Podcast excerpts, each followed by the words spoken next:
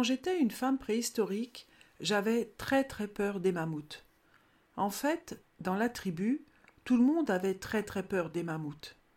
Et aujourd'hui, avec le recul, je me dis que heureusement que nous avions tous très très peur des mammouths, parce que si ça n'avait pas été le cas, probablement que nous aurions essayé de les chasser à main nue ou de leur courir après pour les attraper.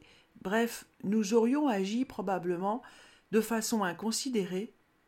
Et par contre, il est certain que aucun d'entre nous n'aurait survécu et que la tribu aurait été exterminée assez rapidement.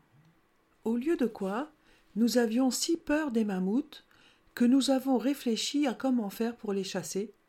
Nous avons conçu des techniques de chasse et des outils, et c'est comme ça que nous avons pu chasser les mammouths et profiter de tout ce qu'ils avaient à nous offrir. Et nous avons ainsi profité de leur chair, de leur fourrure, et même de leur squelette.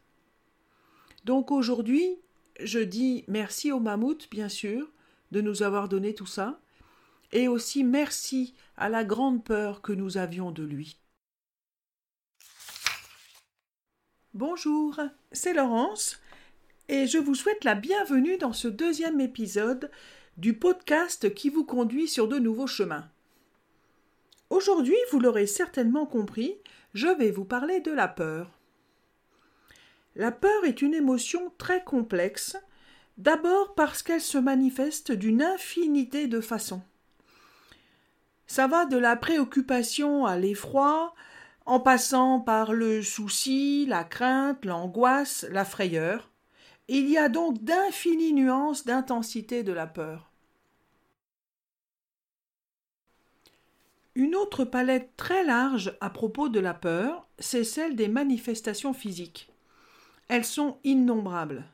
La liste n'est pas du tout exhaustive, mais ça va de la nervosité plus ou moins grande à l'hypervigilance, quand on a tous les sens en alerte, en passant par des tensions musculaires, voire même des paralysies, l'impossibilité de se mouvoir, ou bien à l'inverse, ça peut aussi passer par des tremblements corporels. Bien sûr, ça influe sur notre respiration, sur notre rythme cardiaque.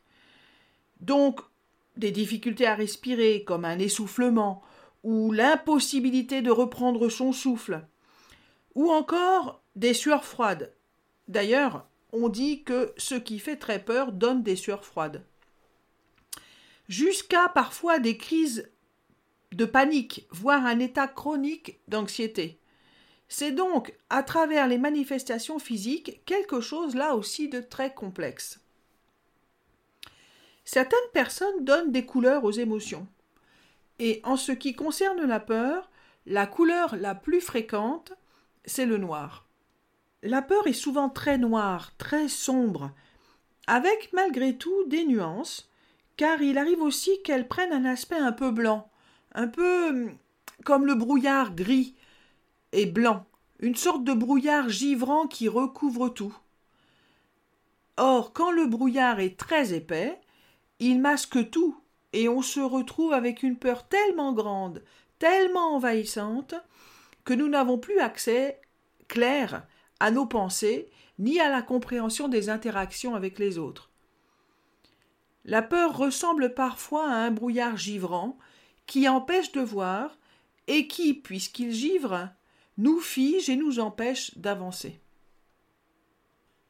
Face à cette émotion, il y a trois grands types de réactions spontanées que les humains mettent en place, ou bien l'une après l'autre, ou bien une seule, ça dépend de chacun. Quand je parle de réaction spontanée, je parle de ce que nous faisons naturellement face à cette émotion. Ça peut être euh, des attitudes, des pensées, des comportements, ou bien on le fait soi-même, ou bien c'est l'entourage qui aide ou qui croit aider qui le fait ou qui le fait pour nous ou qui nous incite à le faire. Ces réactions spontanées sont bienveillantes et elles sont normales. Elles sont mises en place dans l'objectif d'aider la personne ou de m'aider moi-même à résoudre le problème c'est-à-dire à ne plus ressentir ce que je ressens et qui me fait souffrir. La première de ces réactions, c'est l'évitement ou la fuite. C'est-à-dire, par exemple, quand je sais que cette situation me fait très peur, quand je sais que me retrouver dans cette situation va me mettre dans un état de panique, alors je fais en sorte d'éviter de me trouver dans cette situation, ou, quand j'y suis forcé malgré tout, je cherche à m'en extraire, je cherche à en sortir. C'est normal. Je cherche à ne plus ressentir ce qui me, ce qui me fait souffrir. Je fuis. Le deuxième type de réaction spontanée, c'est le contrôle. Le contrôle de la peur passe la plupart du temps par le contrôle des pensées. Souvent, je pense à quelque chose et ça me fait peur. Je pense qu'il pourrait m'arriver telle chose et ça m'effraie beaucoup.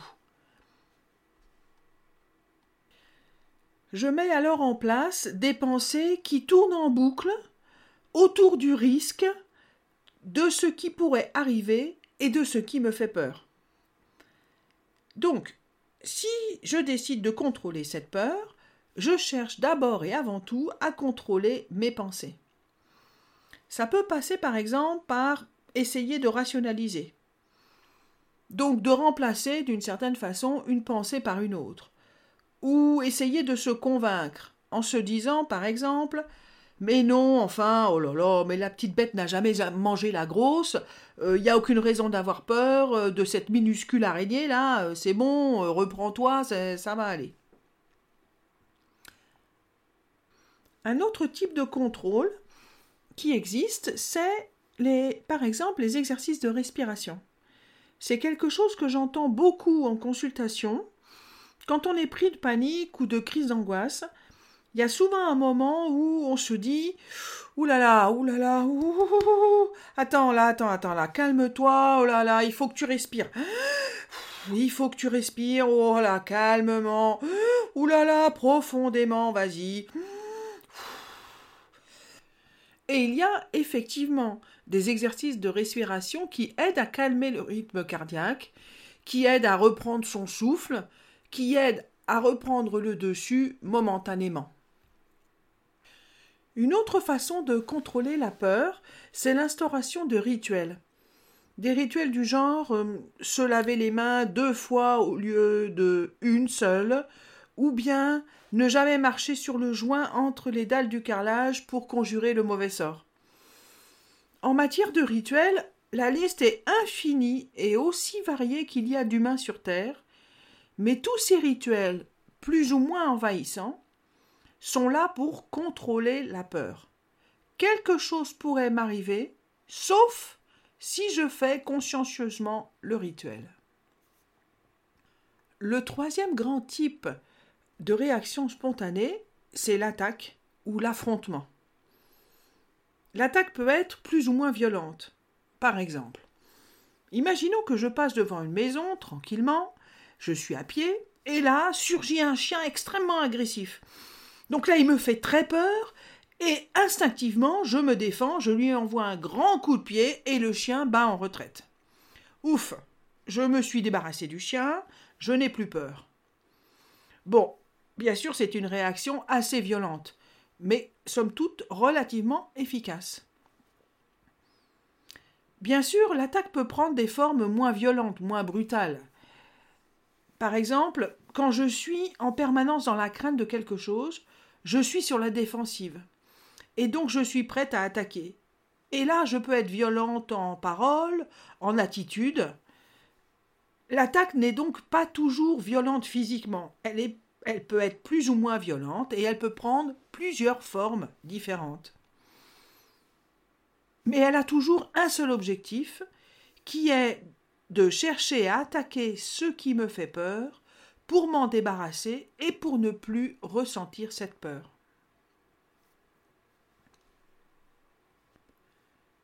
Ces réactions spontanées, je les mets en œuvre moi-même, ou bien mon entourage peut aussi vouloir m'aider à surmonter ma peur et donc peut me prodiguer des conseils ou des encouragements. Quand je parle de l'entourage, c'est les parents, les enfants, le conjoint, les amis, les collègues, bref, toutes les personnes qui sont autour de moi et à qui je manifeste euh, cette émotion forte. Certains d'entre vous vont peut-être se reconnaître.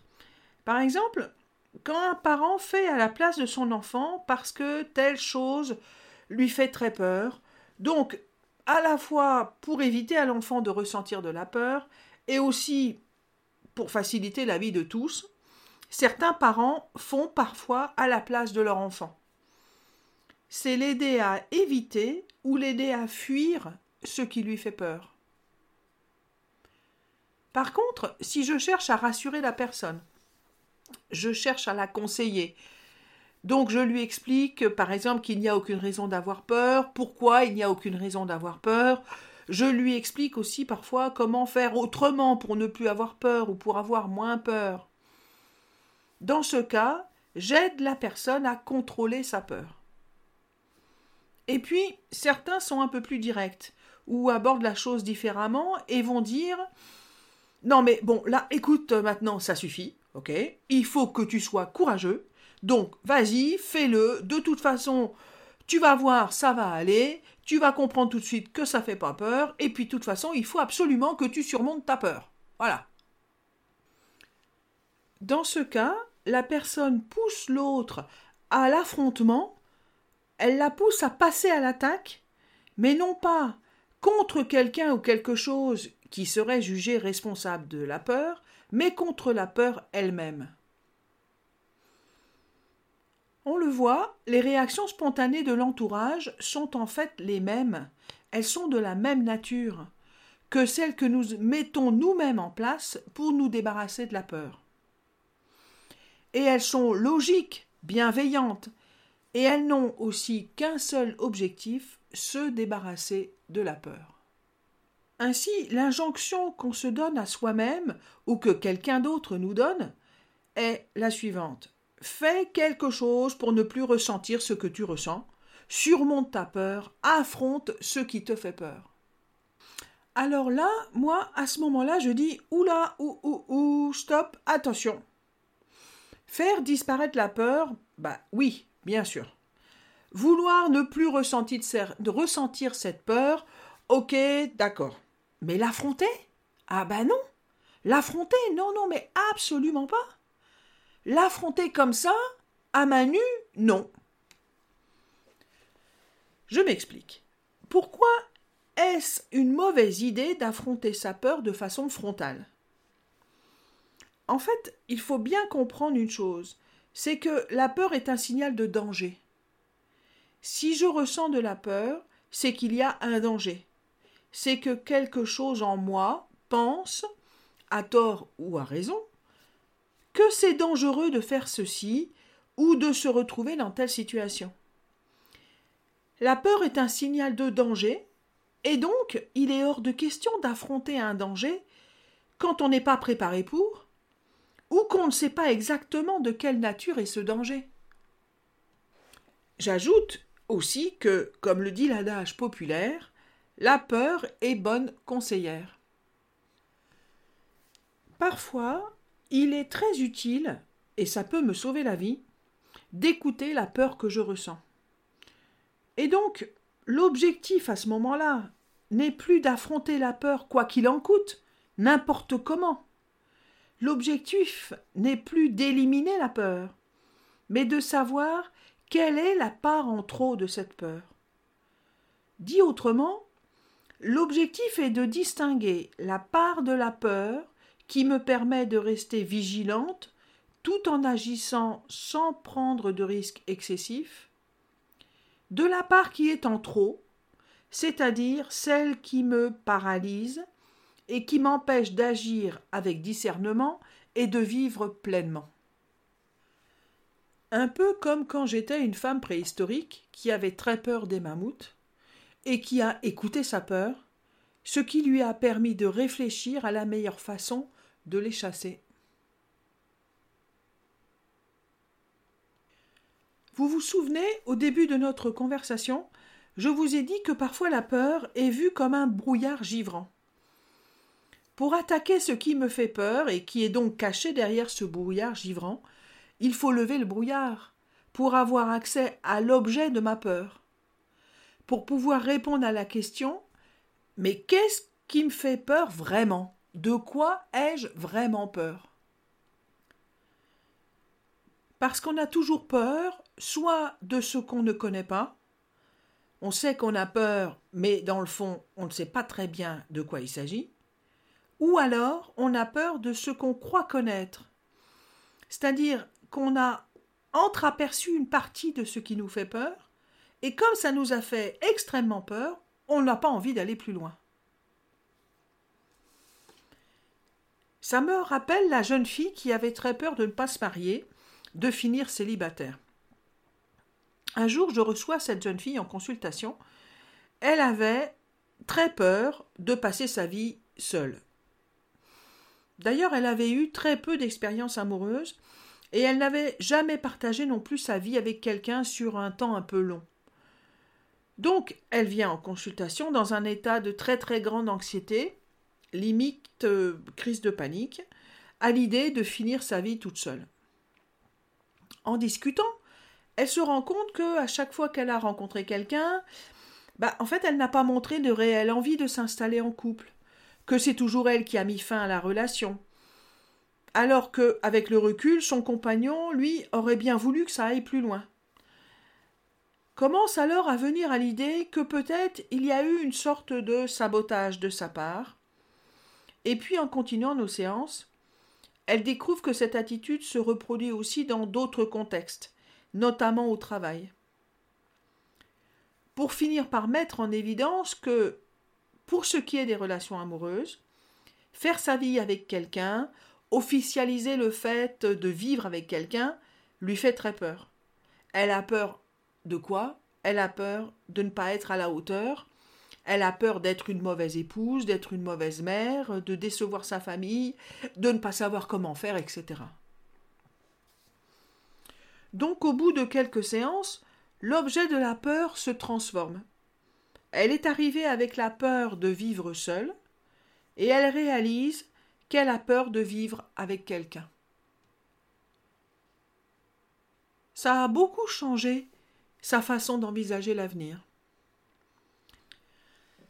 Parce que, avec la peur de vivre seule, elle était tout le temps sous pression d'une injonction qu'elle se faisait à elle-même et qui était il faut absolument que tu trouves quelqu'un, tu n'as pas le choix, il faut que, il faut que. Mais comme elle ne trouvait personne, puisqu'elle avait trop peur, elle était toujours dans la peur et dans l'injonction. Alors que dans l'idée de j'ai peur de vivre avec quelqu'un, il y a là un choix à faire. Oui, j'ai peur de vivre avec quelqu'un et c'est normal, parce que vivre avec quelqu'un au quotidien, c'est pas si facile que ça. Donc, la question maintenant, c'est est-ce que je ne fais rien et je prends le risque de vivre seul le restant de mes jours, ou est-ce que je prends le risque d'échouer? Il est donc très important de savoir de façon précise de quoi nous avons peur, parce que les réponses à donner pour ne plus avoir peur ne sont pas les mêmes. On peut se trouver devant un choix à faire, alors qu'on était devant une injonction de ne plus souffrir. On a peur de ce que l'on croit connaître, on croit savoir de quoi on a peur, mais en fait, on a peur d'autre chose. Ou alors, on croit avoir peur de cette chose, et en fait, cette chose n'est pas aussi effrayante que ça.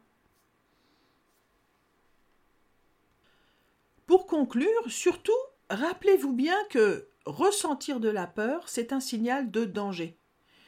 Et qu'il n'est pas question de passer outre ce danger et de l'attaquer à main nue, c'est beaucoup trop dangereux. Donc il faut se poser et voir un peu de quoi cette peur est faite.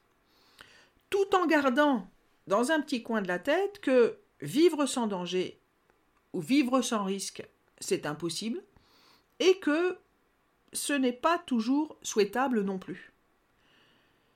Parce que c'est bien d'avoir un peu peur de quelque chose. Ça permet de réfléchir au lieu d'agir de façon désordonnée, et de courir là, pour le coup, un vrai danger. L'objectif n'est plus comment faire pour que la peur disparaisse, mais de quoi ai-je vraiment peur et est-ce si effrayant que ça? Quelle est la part en trop dans la peur que je ressens Parce que, avec la peur que je ressens, je suis coincé. Je ne peux pas avancer parce que j'ai trop peur, mais je ne peux pas non plus me débarrasser de ma peur, puisque tout ce que je fais pour m'en débarrasser au quotidien ne m'empêche pas de continuer de la ressentir. C'est bien qu'il faut prendre les choses sous un autre angle et garder à l'esprit deux choses. La première, c'est avoir un peu peur dans la vie, ma foi, ça peut rendre service. Et si j'ai peur, c'est qu'il y a une raison. Et deuxièmement, de quoi je parle quand je dis j'ai peur? Suis-je capable de surmonter cette peur, de trouver une solution? Certainement que je le suis.